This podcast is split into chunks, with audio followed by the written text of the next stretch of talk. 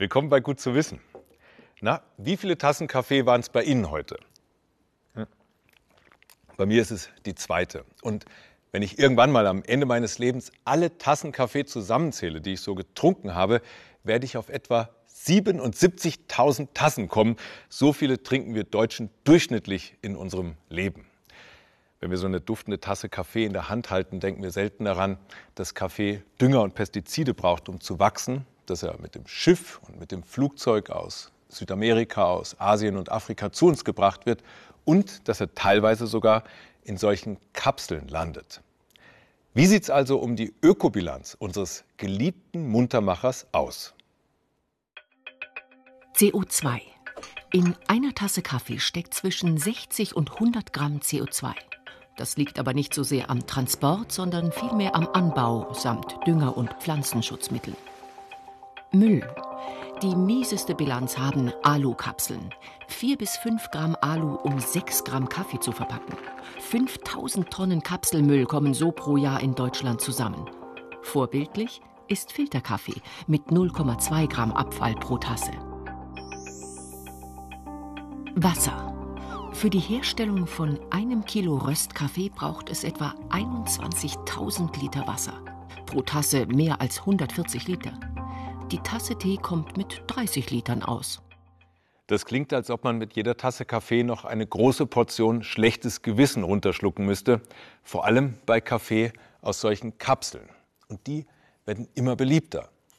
2016 gingen allein bei uns in Deutschland 3,1 Milliarden Kaffeekapseln über den Ladentisch. Da kann man sich vorstellen, welche Müllberge das produziert. Verlockend einfach. Kapsel rein, Hebel umlegen, Knopf drücken, Kaffee fertig. In wenigen Sekunden. Wenn da nicht der Müll wäre. Zwar kann man Alu recyceln, aber nur wenn die Kapseln vorher entleert werden. Und das machen die wenigsten. Diese Kapsel könnte das ändern. Markus Berthold benutzt sie seit Jahresanfang für seine Marke Feel Good Coffee. Ich bin ein Genussmensch und liebe guten Kaffee, mag aber auch einfache Handhabung. Und deswegen war ich schon ein Kaffee-Kapsel-Fan der ersten Minute. Aber klar, der ganze Alu- und Plastikmüll, das geht gar nicht mehr. Zufällig wurde er auf eine neuartige Kapsel aufmerksam hergestellt aus kompostierbarem Biokunststoff, bedeckt mit Papier. Der Hersteller TerraCup dokumentierte, wie sich die Kapseln zersetzen. Nach einem halben Jahr waren sie komplett abgebaut. Schneller als zum Beispiel Orangenschalen. Trotzdem halten die Kapseln dem hohen Druck stand, mit dem die Kaffeemaschine das Wasser durchpresst.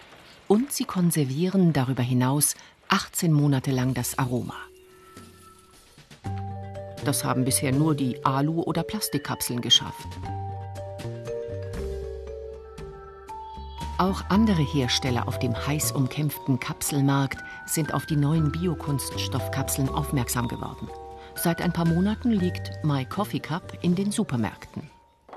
Mit dem neuen kompostierbaren Stoff will Dirk Tillmann von My Coffee Cup den Markt umkrempeln.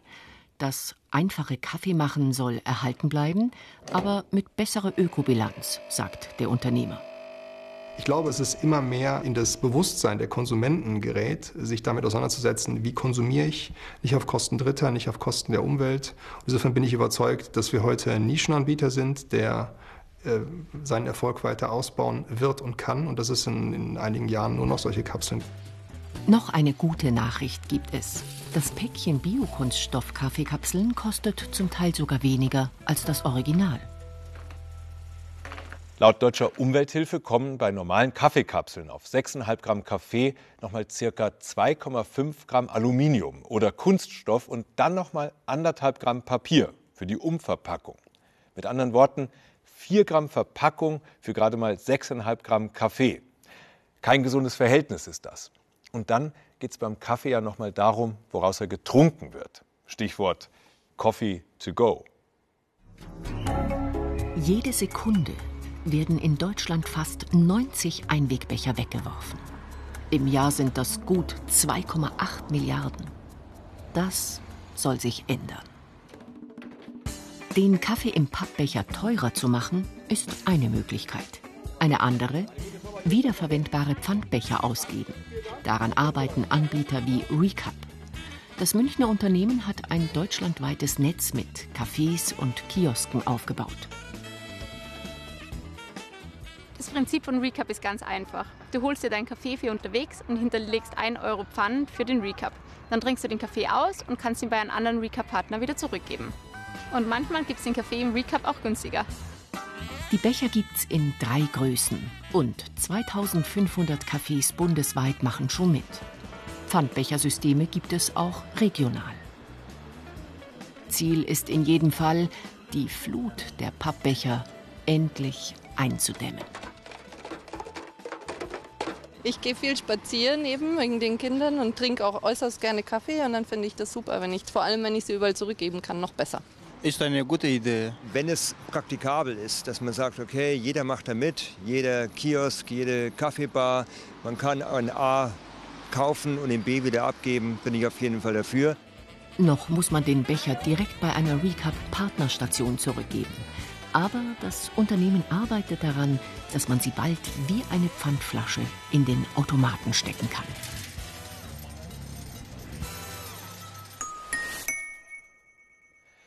Welche Tiere machen diese Geräusche? Ich verrate es. Seekühe. Seekühe leben in vielen Regionen unserer Erde, von Australien bis in den tiefsten Amazonas. Seit 50 Millionen Jahren gibt es diese Tiere, aber wir wissen kaum etwas über sie. Außer, dass sie mit den Elefanten verwandt sind und nicht mit den Kühen und dass sie über zwei Jahre lang liebevoll für ihren Nachwuchs sorgen. Ein internationales Forschungsteam will jetzt mehr über diese Tiere herausfinden. Die Amazonas-Seekuh. Früher verehrten sie die Ureinwohner als heiliges Tier. Heute wird die kleinste Seekuhart der Welt, die einzige, die im Süßwasser lebt, gnadenlos gejagt. Armut und Hunger zwingen die Menschen dazu. Inzwischen gilt die Art als bedroht.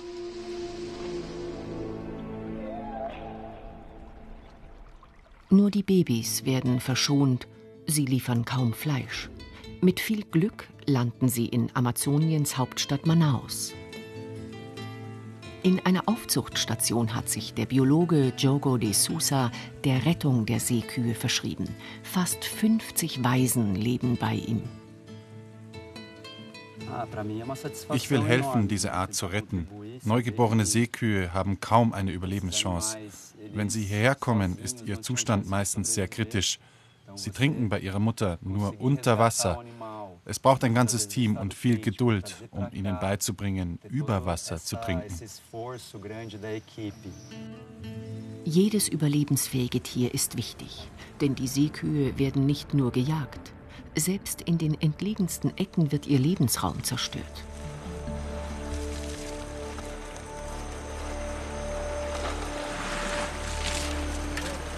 Besonders die Suche nach Gold, das mit giftigem Quecksilber gelöst wird, vergiftet das Wasser. Wo und wann die illegalen Goldsucher zuschlagen, weiß niemand. Und bevor man sie findet, sind sie oft schon wieder verschwunden.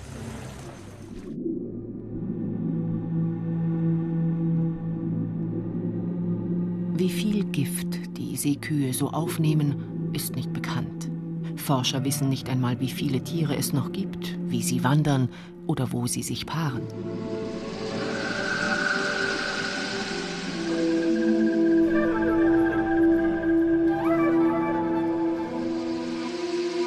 Die Seekuh-Waisen sollen helfen, das zu ändern.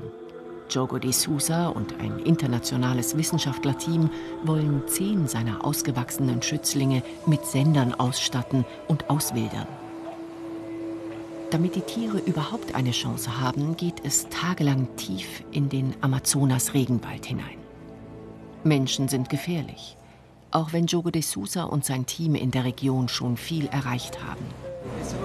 Das ist eine der größten Siedlungen des Amazonas. Von hier aus wurden Seekühe stark bejagt.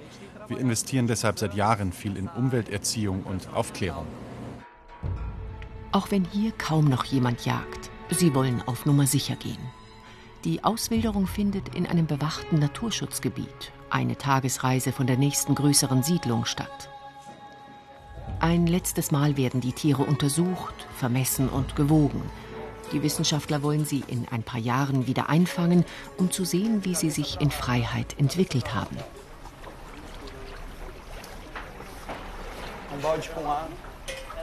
Dieses Männchen ist Jogo de Sousas Lieblingstier und ausgewählt für einen besonderen Auftrag. Morisco ist neugierig, schlau und mit fast 140 Kilo kräftig genug für ein ganzes Arsenal an Sendern. Mumi Kikuchi will herausfinden, wie tief und lange Seekühe tauchen und wie sie kommunizieren. Dieser GPS-Sender soll ein anderes Geheimnis lüften. Dieses Tier ist vier Jahre und bald geschlechtsreif. Es wird uns helfen, die Wanderungen der Seekühe zu verstehen. Und wir wollen herausfinden, ob er es schafft, sich wie ein in Freiheit aufgewachsenes Tier zu verhalten. Der Sender wird zwei Jahre lang die genaue Position Moriscos übermitteln. Mumi Kikuchis Sender dagegen werden nach ein paar Tagen abfallen, wenn alles gelingt. Denn falls Morisco bei der Freilassung um sich schlägt, sind alle Sender weg. E. Vai, suspende um pouco a barriga. Devagar, deixa ele ir. Isso. Tchau, Rudá.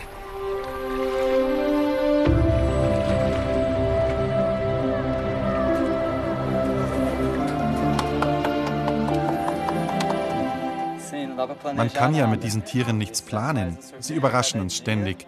Wir hatten Glück mit ihm. Ich hoffe, er wird auch glücklich. Wird Morisco sich wie seine wilden Artgenossen verhalten? Wird er helfen, eine Art besser zu verstehen, über die wir fast nichts wissen, und sie so vor dem Aussterben retten? Rund um die Uhr folgen die Forscher dem Signal des Senders ob Morisco sich zurechtfindet. Bislang musste er sich nur in einem Becken aus Beton orientieren. Er ist im Augenblick wieder fast dort, wo wir ihn ausgesetzt haben. Aber er hat schon mehrere Seen ausgekundschaftet. Und schon am ersten Tag nach seiner Freilassung hat er gefressen. Das ist eine tolle Nachricht für uns. Dass Morisco sich über ihm unbekannte Pflanzen hermacht, führt zu großer Erleichterung. Denn Jogo de Sousa hatte befürchtet, dass er nur nach den Futterpflanzen sucht, die er aus der Station kennt. Doch dann die Enttäuschung. Mumiki Kuchis Sender sind verloren gegangen. Es wird diesmal keine Daten über das Tauchverhalten geben. Doch die Forscher werden nicht aufgeben und weiter um die Zukunft der Seekühe Amazoniens kämpfen. Sie werden wiederkommen mit neuen Seekuhweisen und neuen Sendern. Weil dummerweise der Sender verloren gegangen ist, der die Kommunikation der Seekühe aufzeichnen sollte, haben die Forscher am Amazonas erstmal Pech gehabt.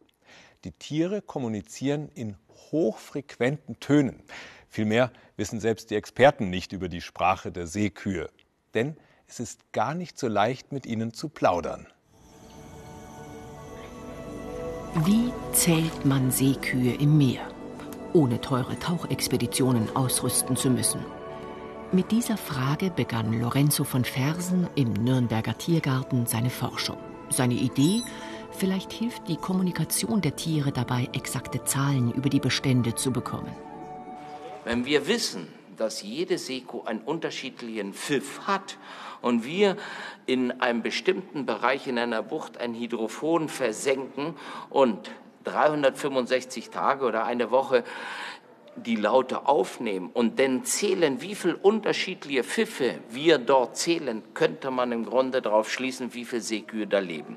Und das ist einfach die wichtigste Frage, die wir hier mit dieser Forschung beantworten wollen.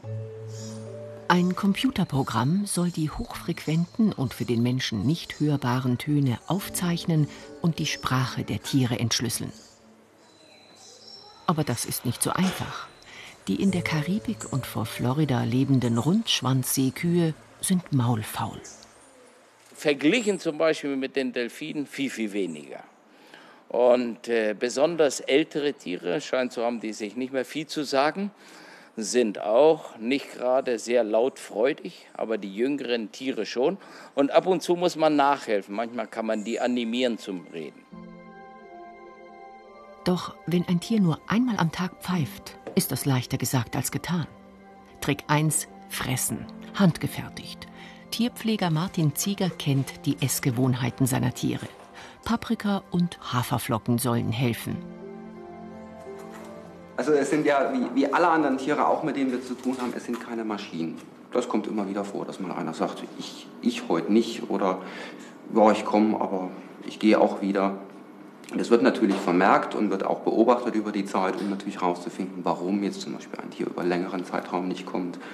Oder dass man da natürlich entsprechend reagieren kann, damit man jedem Tier auch gerecht wird. Die Seekühe Mara, Zorro und Mandio sind eigenwillig. Kein Pfiff ist zu hören. Noch wissen Martin Zieger und Lorenzo von Fersen nicht, wann und warum die Tiere kommunizieren.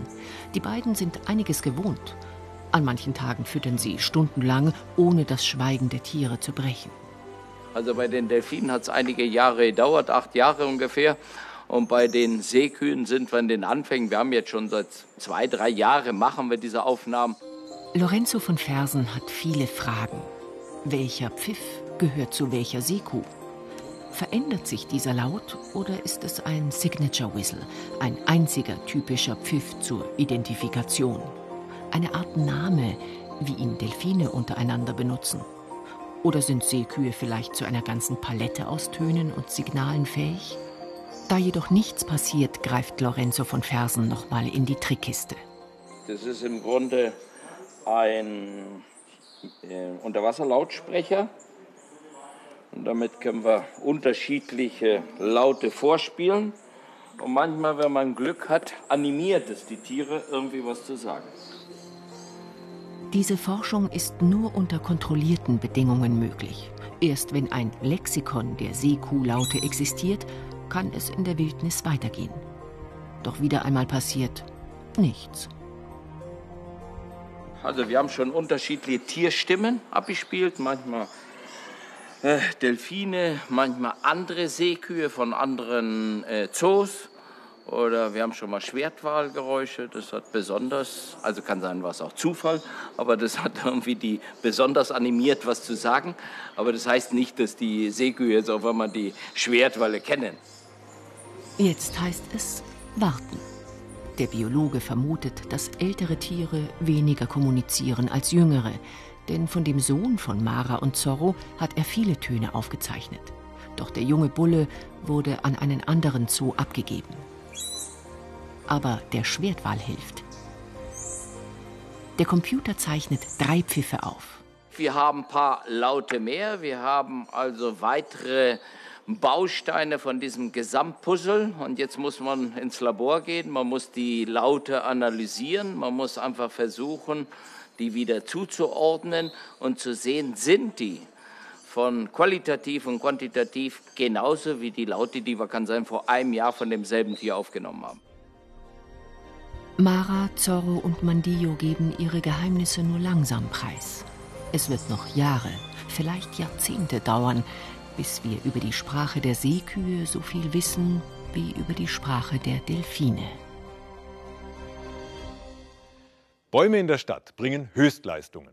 Sie spenden Schatten, sie kühlen das Stadtklima, indem sie an heißen Tagen bis zu 400 Liter Wasser verdunsten. Sie binden Staub bis zu einer Tonne im Jahr und bei Starkregen helfen sie, indem sie mit ihren Wurzeln viel Wasser halten. Und ja, da sind wir uns wahrscheinlich alle einig, Bäume tun der Seele gut. Doch wie kommen die Stadtbäume mit dem Alltag zwischen Asphalt, Hitze und Dürre zurecht? Würzburg, bekannt für ein trockenes, warmes Klima. Deshalb wurde die Stadt von der Landesanstalt für Weinbau und Gartenbau ausgewählt für einen Langzeitversuch. Stadtgrün 2021 heißt das Projekt, für das über 650 Versuchsbäume gepflanzt wurden. Die Biologin Susanne Böll ist verantwortlich dafür. Zweimal im Jahr inspiziert sie die Baumkronen in fünf bis sechs Metern Höhe. Als erstes ist heute die Hainbuche dran. Das ist Susanne Bölls heimischer Vergleichsbaum. Vor allem aber testet sie fremde Baumarten. Sie hofft, dass die besser mit Hitze und Trockenheit zurechtkommen als unsere heimischen Bäume. Die Bäume stecken voller Messgeräte. Als erstes werden die neuen Triebe vermessen.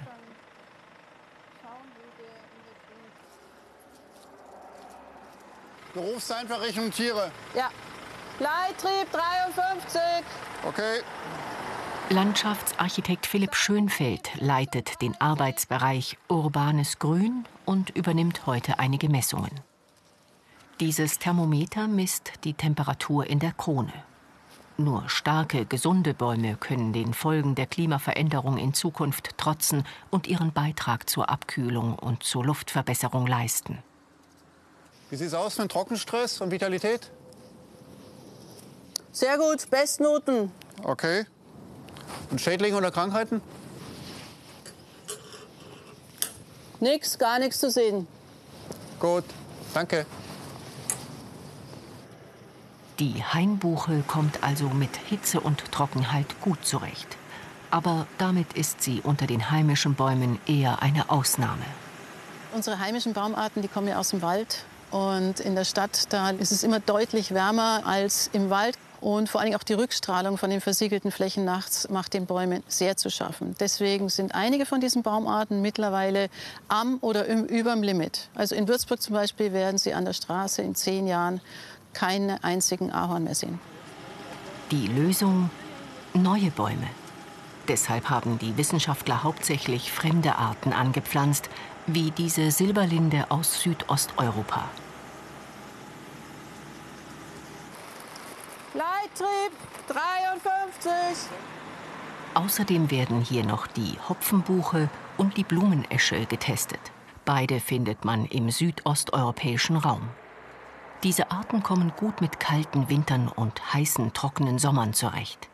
Seit fast zehn Jahren beobachten die Wissenschaftler inzwischen, wie sich die Bäume hier entwickeln.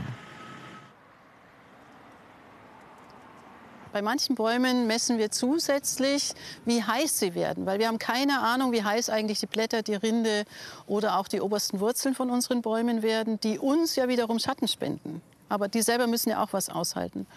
Und dazu haben wir in den Bäumen, wo wir all das messen, auch oben eine kleine Wetterstation, um auch die Strahlung mitzumessen und die Windgeschwindigkeit. Susanne Böll hat eine interessante Beobachtung gemacht. Im oberen Drittel der Baumkrone, wo die Temperatur am höchsten ist, dreht die Silberlinde der Sonne ihre helle Blattunterseite entgegen, reflektiert das Licht und kühlt sich dadurch praktisch selbst. Vielleicht hält die Art deshalb Hitze so gut aus. Auch am Stamm dieser Silberlinde wird unter anderem die Temperatur gemessen. Die Temperaturunterschiede zwischen Schatten auf der Nordseite und Sonne im Süden sind immens und können bis zu 15 Grad betragen. Diese Schutzmatten schützen die junge Rinde des jungen Baumes vor Sonneneinstrahlung, vor allen Dingen vor den Temperaturunterschieden, die zwischen Süd- und Nordseite herrschen. Und die können so groß werden, dass sie eben zur Spannung der Rinde führt und die Rinde reißt dann so längs auf.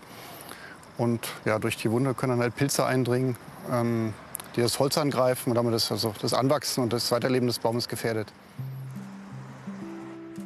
Heute nimmt Philipp Schönfeld die Matten ab, um den Umfang des Stammes zu messen. Ein wichtiges Indiz dafür, wie sich der Baum entwickelt. Mit dem Zuwachs auf 53 cm ist der Landschaftsplaner zufrieden. Aber nicht nur damit. nach der langen Trockenperiode, die wir hier in Würzburg hatten, finde ich schon erstaunlich, wenn man jetzt die Baumkrone anschaut, wie dicht belaubt er ist. Ja, er zeigt keinerlei Zeichen von Trockenstress oder so, hat keine Blätter verloren, und, sondern steht eigentlich gesund und kräftig da. Und das ist eigentlich das, was wir ja wollen in der Stadt. Alle Bäume hier wachsen gut, auch Hopfenbuche und Blumenesche. Die Untersuchungen dauern noch bis 2021. Dann werden wir wissen, welche Bäume sich auch bei trockenen und heißen Sommern für unsere Städte eignen. Wenn es was zu feiern gibt, dann lassen wir gerne mal die Korken knallen. Mit Sekt und manchmal auch mit Champagner. Beides sind Schaumweine, also vergorene Weine in der Flasche. Mit Sekt, na, ja, oder einer Sektflasche kann man nicht nur hervorragend feiern, sondern auch experimentieren.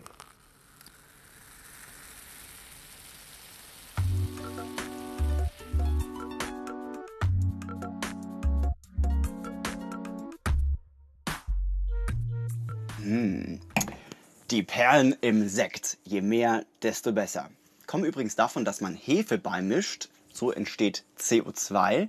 Und in der Flüssigkeit gelöst kann das ganz schön Druck erzeugen. Haben wir gerade gesehen. Und das weiß auch jeder, der mal auf die Idee gekommen ist, so eine Sektflasche zu schütteln.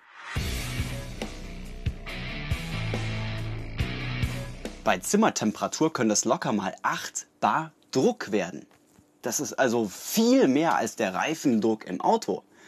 Und das in so einer kleinen, zerbrechlichen Glasflasche? Warum explodieren diese Sektflaschen eigentlich nicht? Erstmal will ich ein bisschen ein Gefühl dafür kriegen, wie viel ist denn das eigentlich? 8 Bar.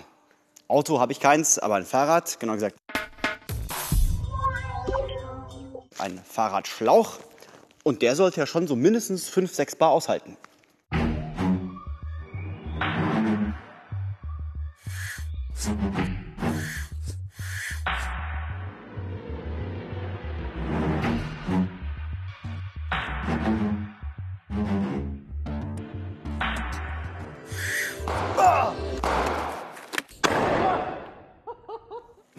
Da steckt ja ganz schön Wumms dahinter.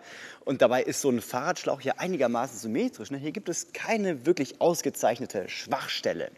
So eine Sektflasche hingegen, die ist zwar rotationssymmetrisch, aber hier unten, da versteckt sich ein gewaltiger Schwachpunkt, der Boden. Und damit die Flasche diesem enormen Innendruck standhalten kann, ist der Boden speziell geformt. Bei der Sektflasche hat der Boden eine Wölbung. Damit kann er den Innendruck besser an die Wand abgeben. Und das Prinzip dahinter kann man sich relativ einfach klar machen, wenn man eine Brücke baut. Flache Brücke, instabil. Brücke mit Wölbungen,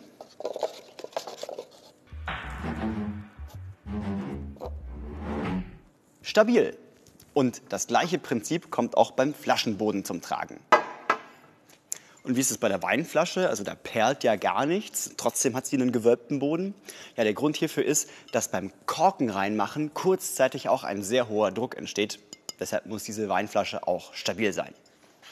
Und Flaschenböden, da ranken sich ja eine ganze Menge Mythen, zum Beispiel auch, dass sie nur deshalb gewölbt sind, um dem Käufer mehr Inhalt vorzutäuschen. Aber jetzt kennen Sie den wahren Grund. Physik. Und gut zu wissen, je niedriger die Temperatur, desto geringer ist der Druck in der Sektflasche. Und umgekehrt, deswegen Sektflaschen nicht in die pralle Sonne stellen. Explosionsgefahr.